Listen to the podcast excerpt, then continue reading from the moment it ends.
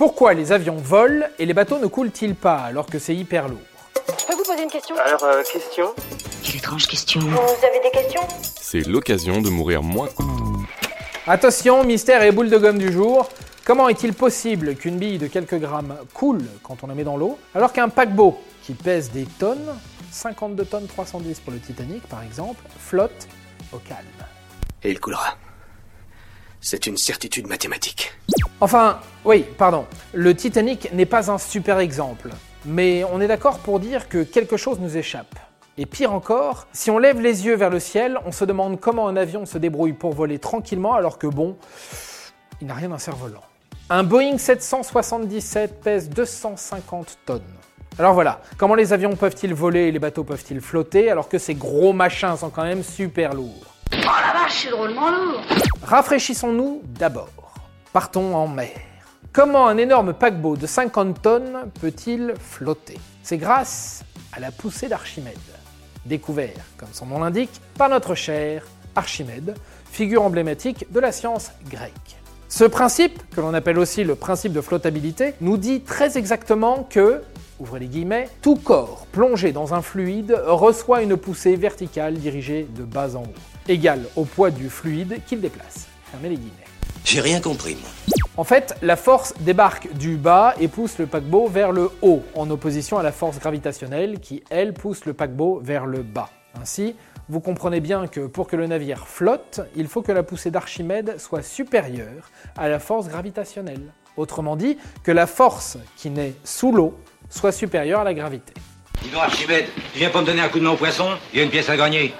Faisons dans le détail de la fameuse poussée d'Archimède. Si vous mettez un navire dans l'eau, il déplace une quantité de fluide de l'eau, dans notre cas de figure. Pour qu'il flotte, il faut donc qu'il déplace une quantité de liquide égale à son poids. Mais si le poids du paquebot est supérieur au poids du fluide qu'il déplace, la force de poussée est inférieure à la force gravitationnelle. Et du coup, ça coule. Suis-je suffisamment clair, oui Comme un lac de montagne, monsieur. Mais comment appliquer vraiment cette force d'Archimède à des paquebots de 50 tonnes? En réalité, un paquebot est constitué d'une coquille vide, immergée dans l'eau, qui contient beaucoup, beaucoup d'air. L'air qui se trouve à l'intérieur d'un navire est beaucoup moins dense que l'eau, et le navire déplace ainsi une quantité d'eau égale à son poids. Magique, non? Et compliqué, on vous l'accorde.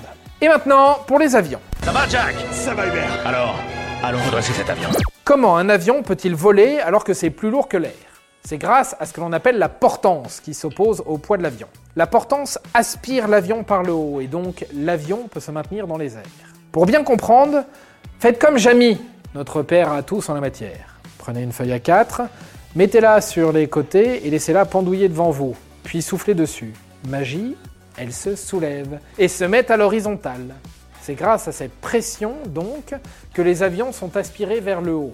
Mais pour qu'ils se prennent l'air en plein fouet et ressentent cette pression, les ailes sont bombées. Ainsi, l'air qui passe au-dessus de l'aile va beaucoup plus vite que l'air qui passe en dessous de l'aile. Donc, plus on accélère de l'air, plus on crée une dépression et l'avion se soulève et vole. Nous allons faire un petit voyage tous les deux. Ah non, on va pas commencer. En avion. Ah, même en avion. Si, si, en avion. Avec tout ça, on vous souhaite donc de très beaux voyages en croisière ou dans les airs. Et voilà, maintenant, vous savez tout. Au revoir, messieurs, dames. C'est ça la puissance intellectuelle. Sapristi Avant de partir, attends, j'ai un truc à te dire. Viens découvrir notre podcast sexo, S'exposer. Deux minutes pour tout savoir sur la sexualité masculine.